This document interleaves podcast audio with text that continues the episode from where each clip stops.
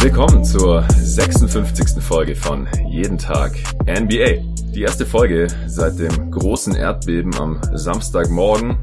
Kawhi Leonard und Paul George sind bei den Clippers. Ich hatte dazu direkt am Samstagmittag noch einen Podcast aufgenommen und rausgehauen.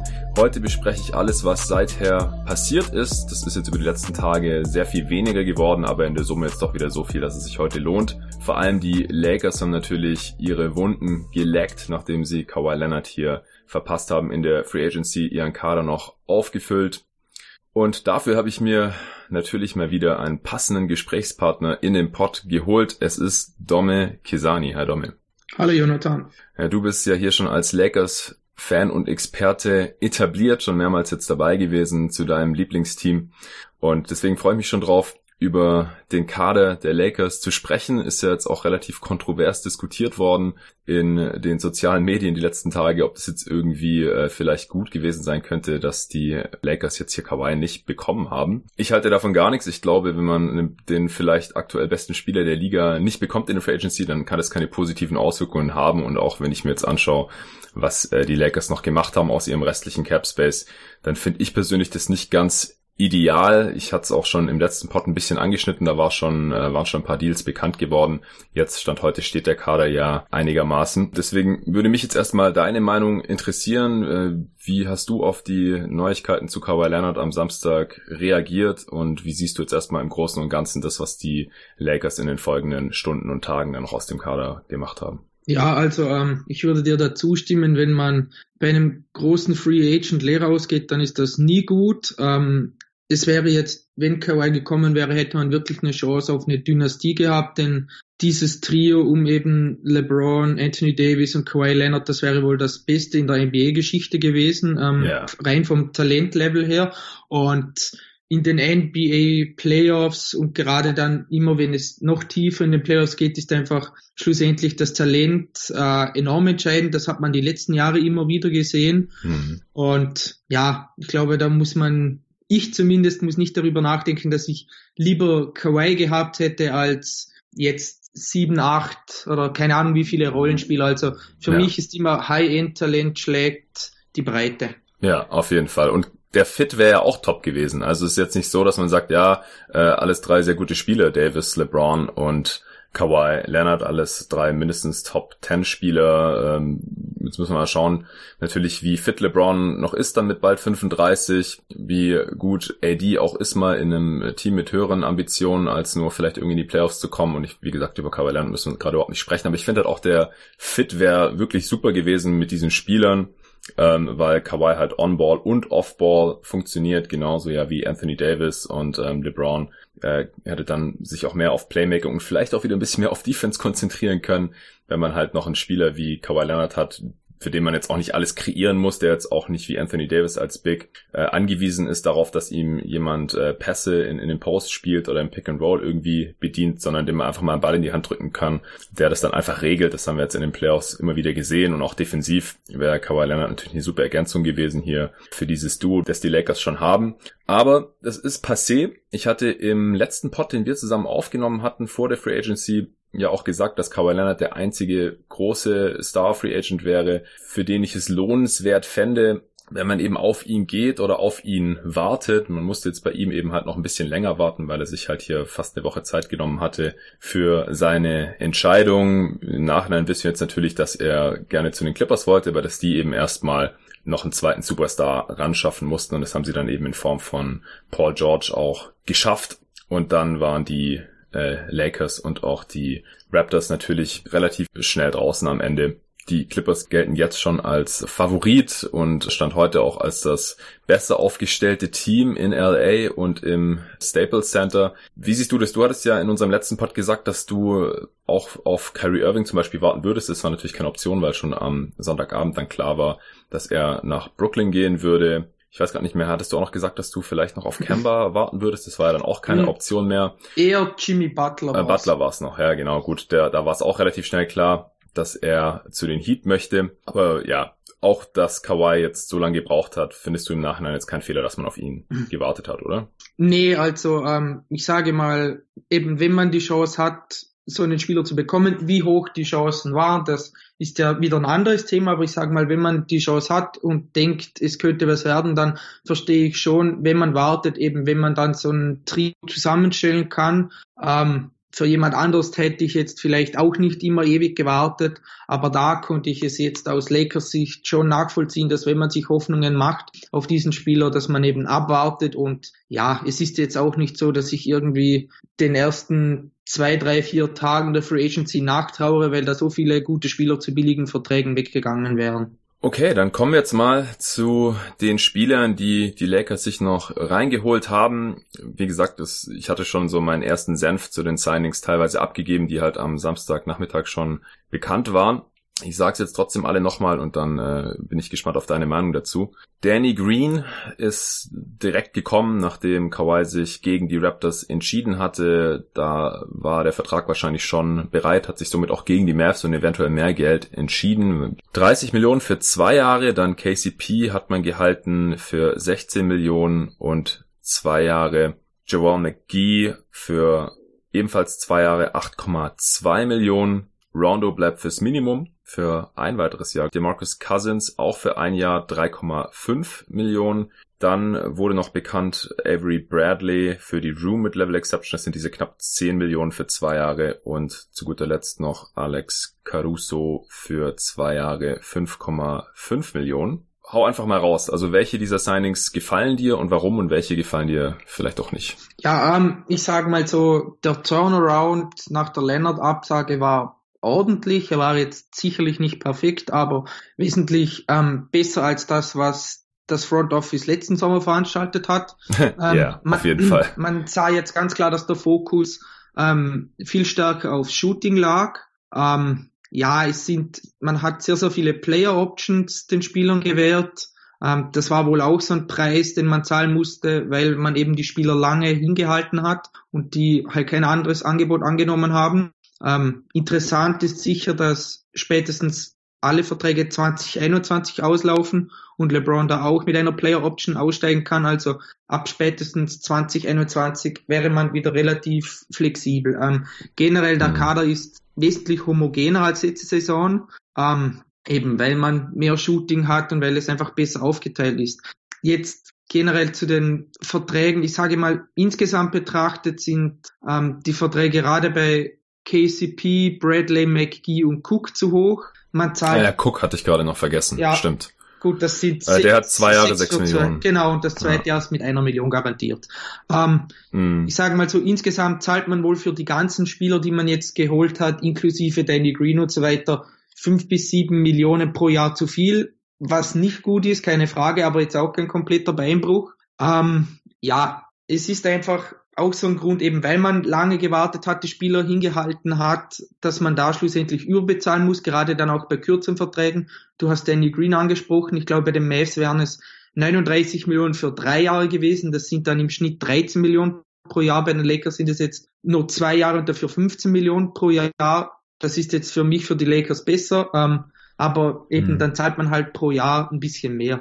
Ähm, jetzt zu den einzelnen Spielern. Ich glaube, die wichtigste und beste Verpflichtung ist Danny Green. Da muss man nicht darüber ähm, reden. Eben, er ist vielleicht ja. ein bisschen zu teuer und das hat den oder die Wart 3 of Kawhi hat den Preis nicht gedrückt, aber er wird enorm wichtig werden als 3D-Spieler, der Spacing bietet und wohl immer den besten gegnerischen Flügel verteidigt. Das ist dem Team jetzt letzte Saison doch gerade diese Kombination eben aus Shooting und Defense ist ihnen letztes Jahr total abgegangen. Und mhm. ja, ich glaube jetzt in den Playoffs hat er schon seine Probleme in manchen Spielen, da wurde er dann auch von äh, Nick Nurse gar nicht eingesetzt, sondern hat er dann mit Van Fleet und Kyle Lowry im Backcourt gespielt. Aber trotzdem sage ich ja, mal von den... Also in, in, in der zweiten Halbzeit dann. Also gestartet genau, ist ja schon jedes Spiel, genau, aber ja. dann ja, zweite Halbzeit dann, wenn er halt irgendwie keine Dreier getroffen hat, dann ist halt offensiv schon ja äh, eine Schwachstelle. Klar, weil er kann halt offensiv einfach nichts außer Spot-Up-Dreier reinhaken. Das kann er normalerweise sehr gut im Schnitt. In den Playoffs hat er mehrere Spiele gehabt, wo einfach da gar nichts ging. Da war seine Quote dann auch insgesamt nicht mehr so stark wie in der Regular Season. Aber ja, ich hätte hier noch kurz eine Frage äh, zu Danny Green, weil du meintest, er ist, du findest ihn ein bisschen teuer. Findest du es jetzt nur für die Lakers, weil sie jetzt halt hier diesen begrenzten Capspace noch hatten mit 15 Millionen? Oder findest du 15 Millionen für einen Spieler wie Green im Vakuum auch zu teuer? Ähm, ja, ich glaube eben, vielleicht so im Vakuum, dass er eben da vielleicht vielleicht diese ein bis zwei Millionen oder drei Millionen zu teuer ist. Ich, er ist halt, wie du sagst, er ist, er trifft in der Regular Season und so weiter, trifft er gut den Dreier und er kann verteidigen, aber er ist halt eben auch ähm, eben offensiv sonst relativ beschränkt. Er ist jetzt 32, also ja, ich glaube, so ein Spiel ist für mich so 10 bis 12 Millionen wert, aber es ist jetzt auch für mich nicht das größte Problem, wenn er ein bisschen mehr verdient. Also da mhm. sind für mich jetzt diese 2, 3 Millionen an sich zu viel nicht ein großes Problem und deshalb bezahle ich ihm das Geld auch gerne. Ja, also ich, ich hatte es auch in der äh, Folge am Samstag direkt schon gesagt, weil ich das auch auf Twitter schon gelesen hatte, dass ähm, äh, da war, da hatte ich so zitiert, dass jemand gesagt hatte, äh, Louis Richter war das, der auch für die, die Five und die Juice schreibt, Shoutout geht raus an ihn hier. Aber er hat gesagt, dass er heillos überbezahlt wird. Das sehe ich jetzt nicht so ganz. Ich finde 15 Millionen noch okay, ehrlich gesagt, ähm, weil der Impact von Danny Green halt nicht zu unterschätzen ist. Also er hat einfach auf jeden Fall Gravity. Ist ja jetzt auch nicht so, dass er irgendwie nicht mehr verteidigt wird, wenn er Dreier mal nicht fällt, weil die Defense einfach immer extrem Angst hat, dass wenn er halbwegs frei steht, er die Dinger reinhaut. Das heißt, wenn er halt in der Corner steht, und auf der Seite wird dann ein Pick and Roll gelaufen von, mit LeBron und Anthony Davis. Da muss sich die Defense entscheiden. Helfe ich jetzt da bei LeBron und AD, weil wenn da keine Hilfe kommt, dann wird da wahrscheinlich gescored am Korb. Oder ähm, bleibe ich bei Danny Green draußen, weil sonst hat der halt einen offenen Dreier nach einem Kickout von LeBron oder so, um jetzt mal ein ganz simples Play hier anzuführen. Danny Green ist auch so ein Plus-Minus-Darling. Das heißt, ähm, über die Jahre spielen seine Teams halt immer sehr viel besser, wenn er auf dem Feld steht, als wenn er nicht auf dem Feld steht. Das hängt natürlich auch zum großen Teil ähm, davon ab, dass er ein extrem guter Team-Defender ist. Vielleicht der beste Guard-Help-Defender der gesamten Liga. Also ich glaube einfach, dass er vielleicht immer noch einen unterschätzten Einfluss auf ein Team haben kann. Es ist sicherlich auch kein Zufall, dass er jetzt schon mehrfacher Champ ist. Auch in den äh, Playoffs jetzt bei den Raptors war es wieder so, dass sie ganz stark performt haben, immer wenn er auf dem Feld war, selbst wenn seine Würfe jetzt mal nicht gefallen sind. Deswegen finde ich 15 Millionen, was halt äh, mittlerweile so ein durchschnittliches Startergehalt ist, für ihn durchaus okay. Ich glaube auch, dass er tradebar wäre jetzt so mit diesem Deal. Das ist ja immer so ein bisschen der, der Test. Danny Leroux und Nate Duncan nennt den Nee-Nee-Test. Ist ein Spieler mit einem Deal, den er gerade gesigned hat, denn noch tradebar oder interessant für andere Teams. Und das würde ich bei Danny Green jetzt halt hier durchaus noch bejahen. Aber gut, wir sind hier eh nur so zwei, drei Millionen auseinander und es ist ja auch interessant, wenn man mal nicht äh, so 100% einer Meinung ist. Nee, eben definitiv. Also ich bin mit dem Deal wirklich sehr, sehr zufrieden. Ich bin zufrieden, dass er gekommen ist und wie gesagt, ob das jetzt zwei Millionen im Jahr mehr oder weniger sind, macht jetzt bei einem Spieler seiner Qualität und den Needs, den die, oder den Need, den die Lakers hatten, jetzt keinen großen Unterschied. Ja, sie brauchen ihn ja auch unbedingt. Eben, also ja. wenn sie ihn jetzt nicht bekommen hätten, dann, äh, dann würde ich den Supporting Cast als sehr viel schlechter hier einstufen. Er kann 30 Minuten spielen pro Spiel oder sowas in der Regular Season und wenn er das jetzt nicht spielen würde, dann würden die Minuten halt wieder irgendwie ein KCP oder so gehen und ähm, ich glaube, da sind wir uns einig, dass das jetzt nicht so ideal wäre. Ja, ja gut, eben. Und der nächste Spieler können wir eh gerade mit KCP weitermachen. Ähm, mhm. Ja, das ist für mich wesentlich zu hoch. Ich hätte ihn eher bei der Room Exception gesehen und ja. vor allem ohne Player Option für das zweite Jahr, weil er dadurch jetzt wieder in Jahr 1 eine No-Trade-Klausel hat. Ähm, wenn dann eigentlich hätte es eine Teamoption für das zweite Jahr sein sollen, aber ja. ja, ich glaube einfach, da muss man auch ein bisschen den Kontext beachten. Das ist dann schlussendlich der Nachteil, wenn man so eng mit Clutch und Rich Paul arbeitet. Man kommt, man bekommt natürlich dadurch Spieler wie LeBron und Anthony Davis. Gerade am Anthony Davis Trade hat Rich Paul nicht einen, ja, oder hatte Rich Paul einen beachtlichen Anteil. Ja. Aber dann muss man eben auch einen Trade-off eingehen und eben KCP für mindestens das dritte Jahr in Folge einfach überbezahlen. Ähm, ich bin jetzt nicht komplett down bei ihm als Spieler, das muss ich auch sagen. Ich glaube, er könnte helfen, wenn er endlich mal konstant wird. Das hat er auch letztes Jahr wieder gezeigt. Da war er ja in wichtigen Situationen war echt mies teilweise, da hat er dann auch dumme Würfe genommen, aber dann zum Ende hin, wo es ja, wo es unwichtig war, hat er dann doch auch wieder besser gespielt, auch wieder besser verteidigt. Es ist jetzt, sind jetzt keine guten Vorzeichen in einem Team mit Davis und LeBron, das ja vorne mitspielen will, wenn ein Spieler in wichtigen Situationen nicht gut ist, aber mhm als Spieler, ich sage mal, er bringt auch einfach ein gewisses Potenzial mit, auch in der Defense, weil er nicht nach oben verteidigt, sondern eher nach unten. Also gerade Point Guards oder Ballhändler verteidigen kann.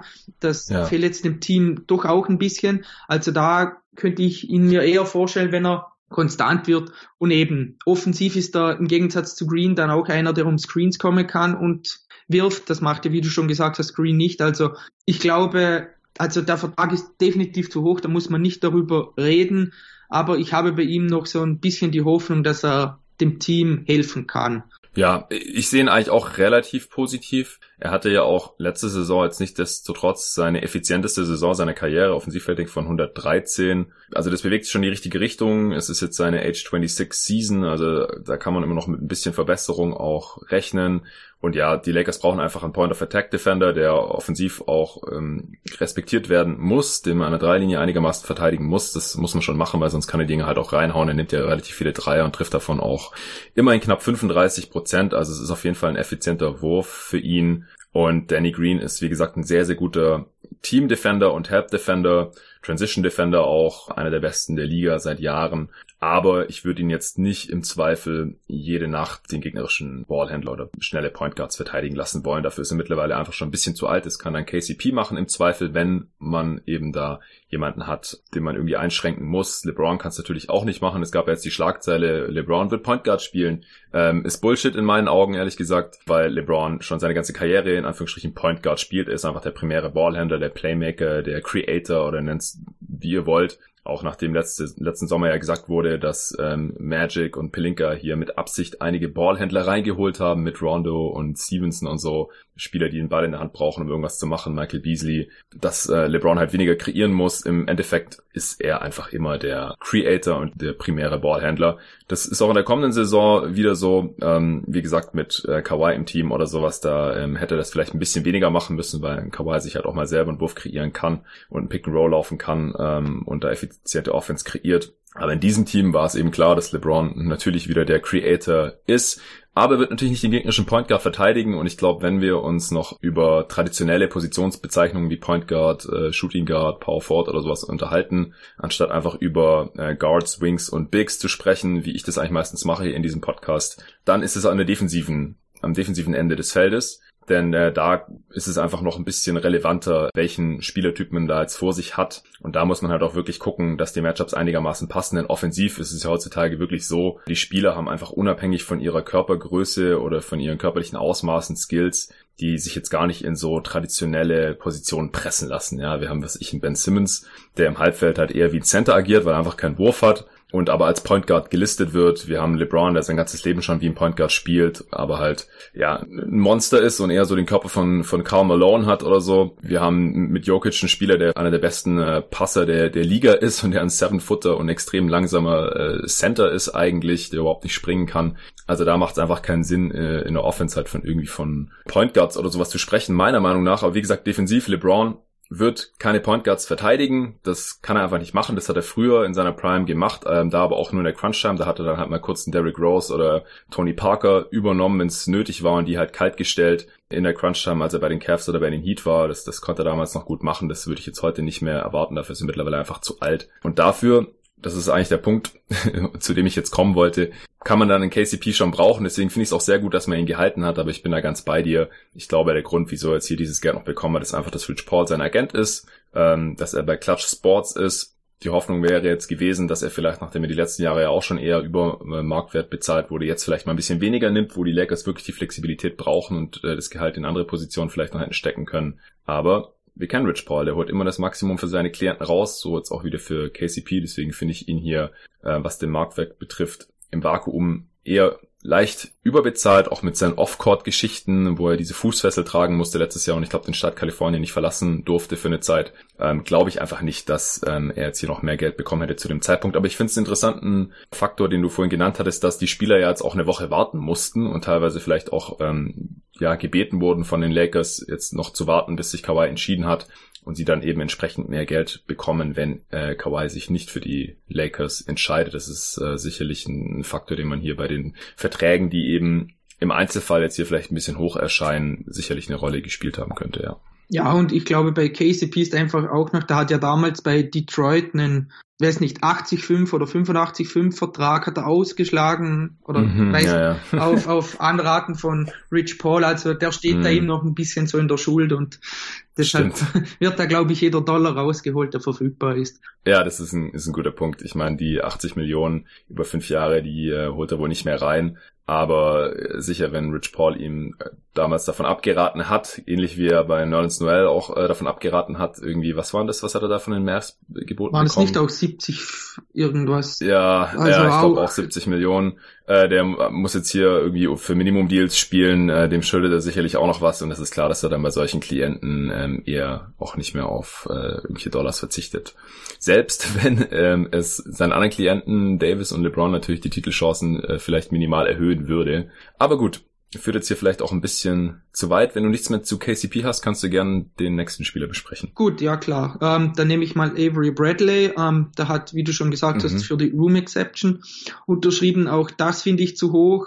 Ich hatte ja. ihn eher beim Minimum gesehen und vor allem nicht wieder eine Player Option, aber ja, weiß man ja auch, der Verhandlungsstand war nicht enorm super. Ähm, bei ihm sage ich mal so, da bin ich auch nicht so enorm down wie viele andere, wobei ich es sehr, sehr gut verstehen kann, wenn ähm, viele ihn ja nicht mehr wollen würden. Ähm, Natürlich spielt er nicht mehr so wie früher in Boston, aber was ich auch so nachgelesen hatte, er hat in den letzten Jahren auch viele Verletzungen, gerade in den unteren Extremitäten, was bei einem Spieler ähm, ja seiner Statur wohl schon sehr einschränkend ist, sage ich mal. Gerade defensiv mhm. war er ja früher einer, der enorm schnelle Hände und Beine hatte und wenn da das nicht immer mitspielt, dann glaube ich, dass das schon ein enormer Nachteil ist. Ähm, jetzt mhm. nach seinem Trade zu Memphis war offensiv besser, waren zwar nur 14 Spiele, also eine sehr, sehr kleine Sample Size. Ähm, ja, für mich besteht da eine Hoffnung, dass er was bringen kann, aber man muss da natürlich auch realistisch bleiben. Also zu hoch ist der Vertrag definitiv.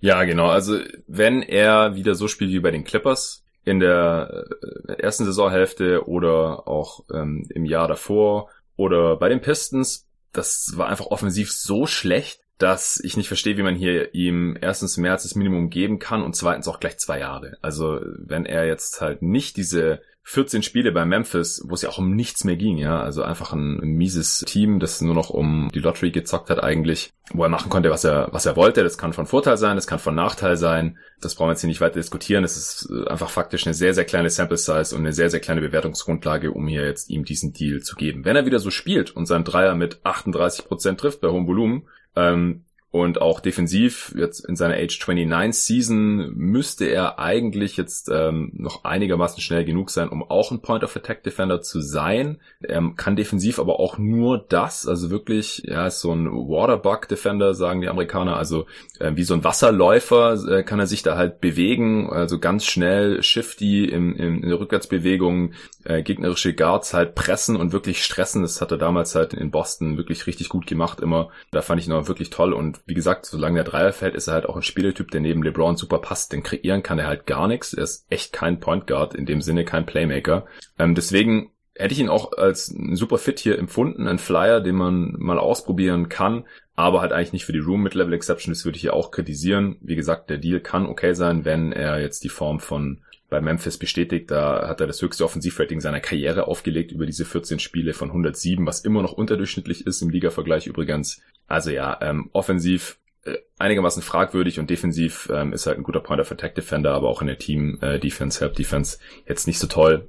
Aber ich kann mir gut vorstellen, dass er Teil der besten Defensiv-Lineup der Lakers sein kann und äh, Defense ist auch wichtig, gerade im Anbetracht der anderen Spieler, die die Lakers halt so geholt haben. Deswegen unterm Strich würde ich sagen, auch ein gutes Signing eigentlich, aber auch wieder ein bisschen zu teuer.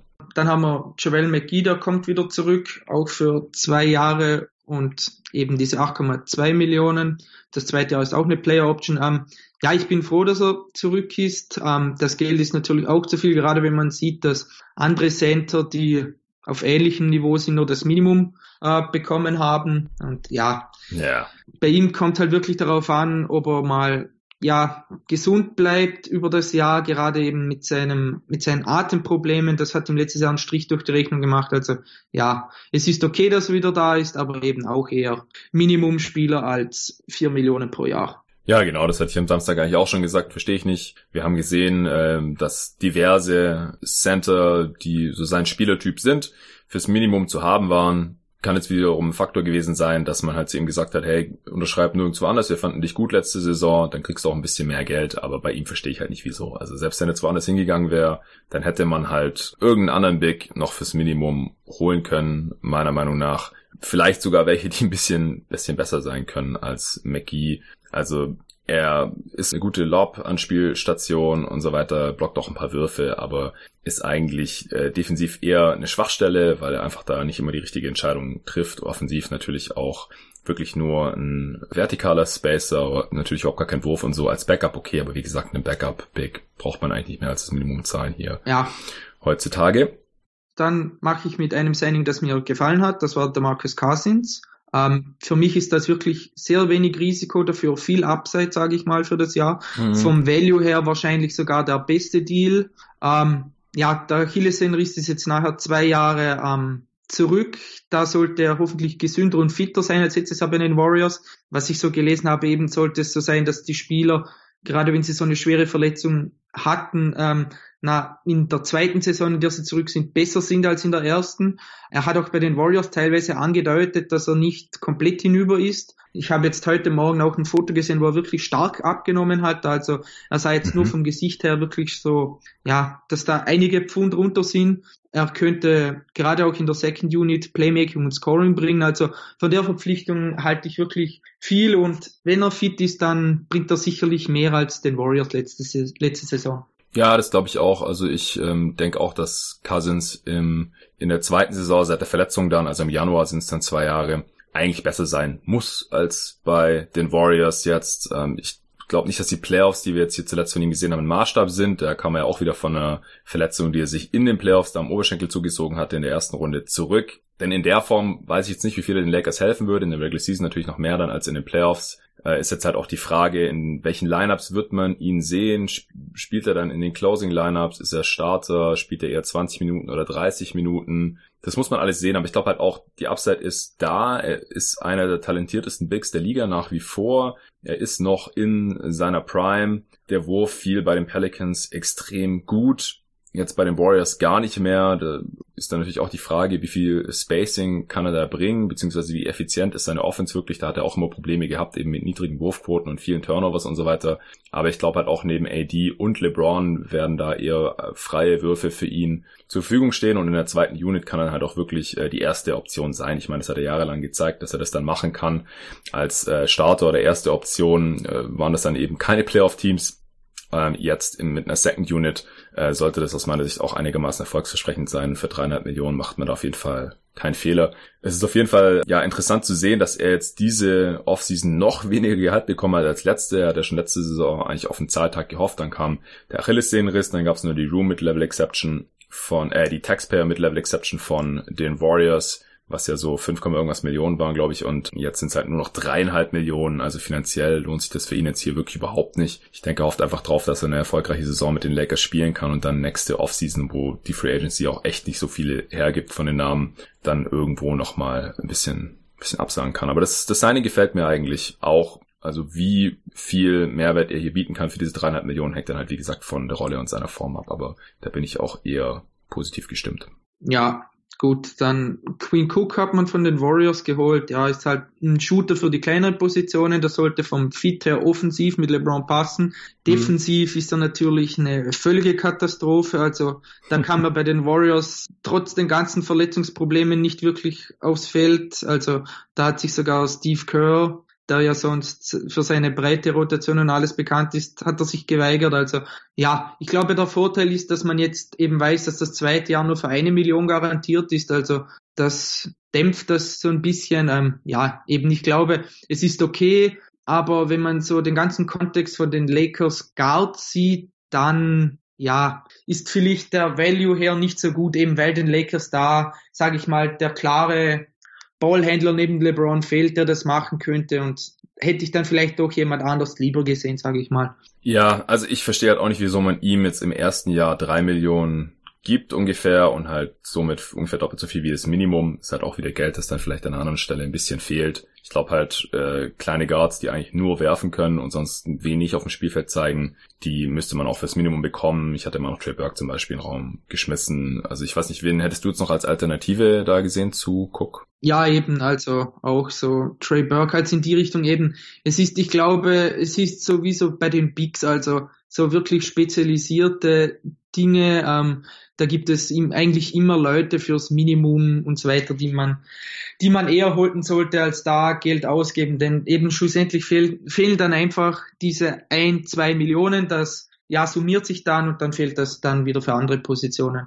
Ja, genau, der Ian Clark ist jetzt zum Beispiel noch so ein kleiner Guard, der eigentlich nur werfen kann, der fürs Minimum zu haben gewesen sein sollte. Also da hätte es wahrscheinlich schon noch andere Optionen gegeben. Ja, aber wie gesagt, Shooter kann man nie genug haben und ich glaube auch nicht, dass er so viele Minuten sehen wird. Ja, gut, dann haben wir Alex Caruso, das geht für mich klar, dass man ihn wieder geholt hat. Er verteidigt gut, er trifft, hat jetzt letztes Jahr den Dreier getroffen, er bringt so ein bisschen Playmaking. Ich bin froh, dass er wieder zurück ist, eben weil er so, ja, weil er einfach ein Spieler ist, der immer alles gibt, so blöd es klingt, aber mhm. ist jetzt letztes Jahr ist das enorm, ist mir das enorm aufgefallen in dem ganzen Chaos, das die Lakers hatten und da war so einer einfach wichtig und darum finde ich gut, dass er jetzt ja wieder zurück ist. Also man hatte ja auch, er war ja Restricted Free Agent, also man hatte da, ist da doch relativ gut in der Hand und darum geht das klar, dass er wieder da ist. Ja. Denkst du, dass er woanders mehr als Minimum bekommen hätte? Ja, eher auch nicht, sage ich mal. Aber bei ihm habe ich jetzt weniger das Problem, dass man ihn ein bisschen überbezahlt hat als jetzt bei einem Cook oder bei einem anderen Spieler, weil ich doch, ja, glaube, er hat mehr ähm, Value für das Team als eben Cook. Ja, das glaube ich auch. Und er kriegt jetzt weniger Geld als, als Cook. Genau, ja. Dann kommen wir zum zu Rajon Rondo.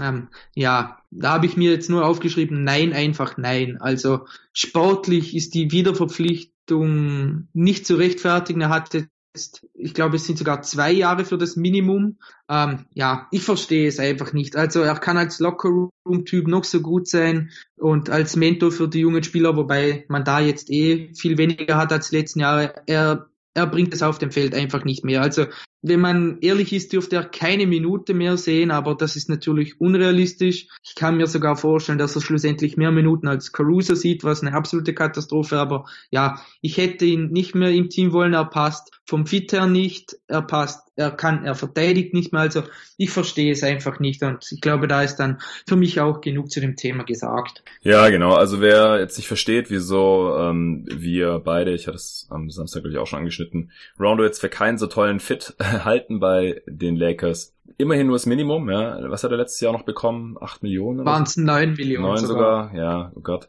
Da hat man schon mal dazugelernt, beziehungsweise Geld gespart, wie auch immer. Das ist, äh, wenn überhaupt irgendwas positiv zu sehen ist, dann das. Er soll ja auch beliebt sein im, im Lockerroom und so. Und vielleicht wollte LeBron ihn auch einfach wieder haben, keine Ahnung.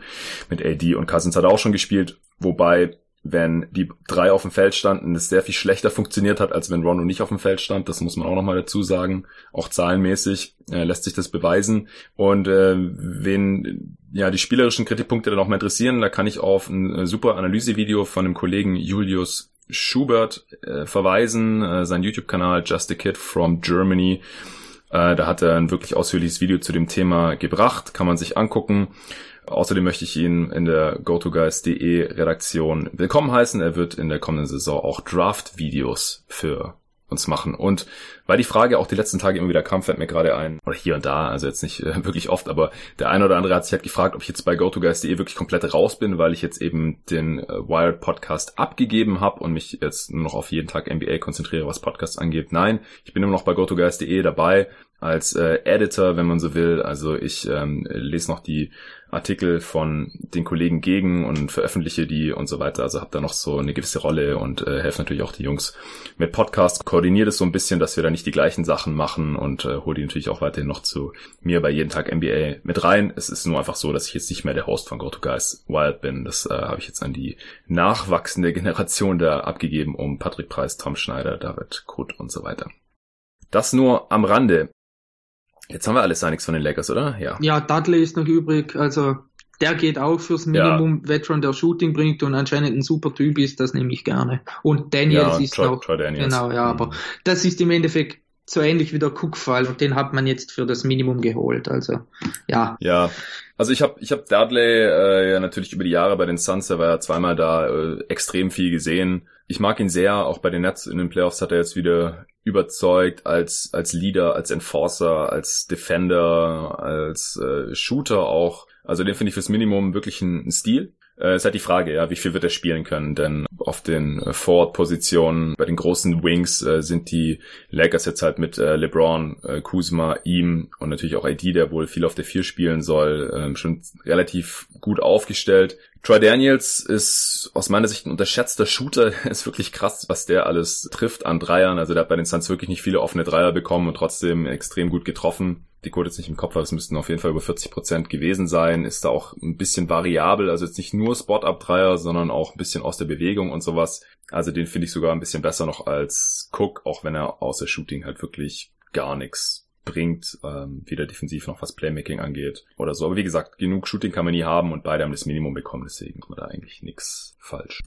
Ja, sprechen wir vielleicht noch kurz, ähm, um, um die Lakers abzuschließen, über äh, jetzt mögliche Lineups. Man hat ja noch in der Second Round, äh, in der zweiten Runde der Draft, äh, Taylor Norton Tucker gedraftet. Der ist noch relativ roh. Ich gehe jetzt mal davon aus, dass der mehr in der G-League spielen wird als jetzt hier im Kader. Aber ansonsten ähm, haben wir jetzt, glaube ich, jeden Spieler, der bei den Lakers jetzt für die kommende Saison im Roster ist, kurz angesprochen. Deswegen würde mich jetzt interessieren, welche Starting Lineup siehst du, welche Closing Lineup siehst du vielleicht ähm, oder was würdest du da für ideal halten und äh, vielleicht im Kontrast dazu auch, was ist da zu erwarten? Also wenn du jetzt eher denkst, dass, dass Vogel, Kid und Coda andere Vorstellungen haben, dann äh, kannst du das vielleicht auch direkt raushauen. Ja, also ähm, dann fange ich mal an, was mit erwartbar ist jetzt von der Starting Five. Ich glaube eben, AD hat oder man hat gesagt, dass Anthony Davis auf der 4 startet oder ja zumindest nochmal einen Big neben sich. Also da warte ich, stand jetzt Joel McGee neben ihm, eben weil Cousins ja, ich glaube, da ist einfach körperlich noch nicht dann bei 100 Prozent. Ähm, dann natürlich LeBron, Danny Green und dann haben wir eben noch die Position für einen, der der gegnerischen Ballhändler verteidigen sollte. Und da sehe ich eben am ehesten noch KCP, weil ich denke, dass er da am geeignetsten ist. Vielleicht irgendwann Avery Bradley, aber Stand jetzt würde ich eben mit KCP, LeBron, Danny Green, Anthony Davis und Joel McGee tippen, dass die starten. Ähm, ja, für mich ist jetzt das kein großes Problem. Ich würde natürlich am liebsten Anthony Davis die längste Zeit auf der 5 sehen. Das ist wahrscheinlich nicht realistisch. Und sonst hätte ich halt eben, ich hätte auch KCP, Danny Green, LeBron, Anthony Davis und dann wahrscheinlich äh, Kyle Kuzma ähm, mhm. starten lassen, weil eben, ähm, wenn man Cousins von der Bank bringt, dann hat man dann den Scoring Touch in der Second Unit mit Cousins, dann braucht man da vielleicht nicht mehr unbedingt ähm, Kuzma. Defensiv könnte das dann ein bisschen kritisch werden, aber ich glaube, defensiv muss da Vogel und sein Coaching-Staff eh, mit jedem Lineup müssen sie enorm vorsichtig sein, dass es da dann nicht übertrieben wird. Und ähm, ja, die Closing Lineup, da ist für mich, da muss dann AD auf der 5 spielen, definitiv. Ähm, mit LeBron, mit Danny Green, wahrscheinlich eben mit Kuzma. Und dann, glaube ich, ist es einfach auch sehr Matchup-abhängig, eben ob man KCP, Bradley oder Caruso bringt. Ich glaube auch, dass es ja gerade jetzt dieses Jahr, nachdem die Warriors ja blöd gesagt auseinandergefallen sind, wird es nicht mehr unzählige Teams geben, die in der Crunch-Time klein spielen. Da wird es eben einige Teams geben, die dann größer spielen. Hat man die letzten Jahre auch gesehen. Also da kann ich mir dann eben auch vorstellen, dass er dann teilweise mit Cousins und ähm, Anthony Davis spielt, wenn der Gegner dann auch groß spielt.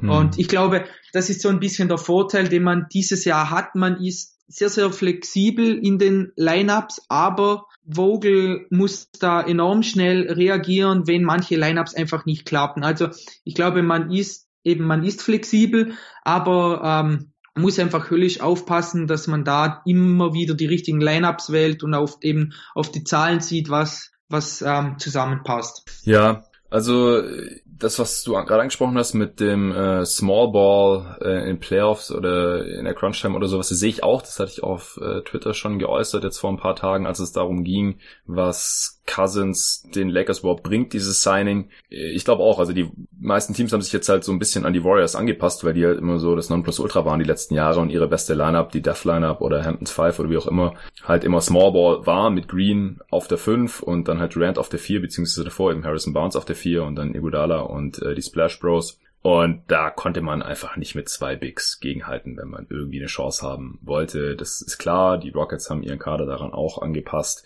Die haben immer noch denselben Kader, also wenn man an den Rockets vorbei will, ist es vielleicht auch noch ein Problem. Ähm, die Jazz haben jetzt Favors abgegeben und werden wahrscheinlich um Gobert herum auch mehr Small spielen müssen, einfach weil sie da keinen, äh, in Anführungsstrichen, klassischen Power Forward mehr zur Verfügung haben. Aber ansonsten glaube ich halt auch, dass es eher wieder Richtung Big Ball sich bewegen wird. Äh, in der Western Conference haben wir halt auch gesehen, dass die Nuggets viel groß gespielt haben mit Millsap und Jokic und äh, dann oft noch mit Plumlee und Jokic zusammen. Auch die Spurs spielen traditionell gerne Big mit Aldridge und Pöttl zum Beispiel. Eastern Conference sowieso, die ganzen Teams, äh, die Raptors haben viel groß gespielt. Noch mehr groß haben natürlich die Sixers gespielt. Jetzt auch mit Horford und Embiid viel zusammenspielen werden zwei Spieler, die man die letzten Jahre eigentlich beide klar auf der 5 gesehen hätte. Jetzt spielt Horford auf seine alten Tage wahrscheinlich eher noch viel neben Embiid, somit auf der 4.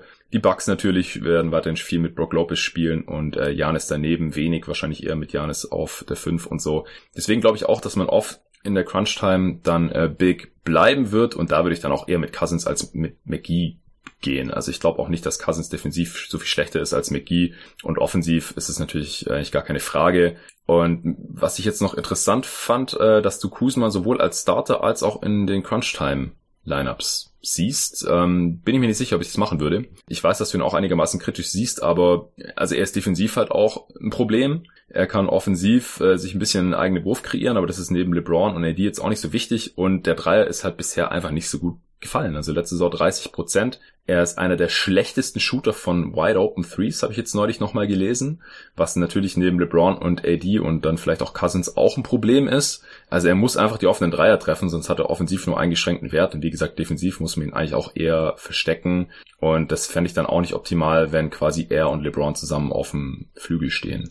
Und da kommen wir gerade noch zu einem Thema, das ich eh noch kurz erwähnen wollte. Eben, man sieht bei den ganzen Lineups, ähm, es fehlen einfach zwei Positionen fehlen noch. Also es fehlt noch ein größer Wing neben Green, der verteidigen kann und die offenen Dinger trifft. Das fehlt einfach, denn wie du sagst, LeBron ist defensiv nicht mehr auf dem höchsten Niveau, auch nicht mehr gut. Sicherlich muss man sein. Und da fehlt dann eben neben Green noch einer, der einen anderen Wing verteidigen kann.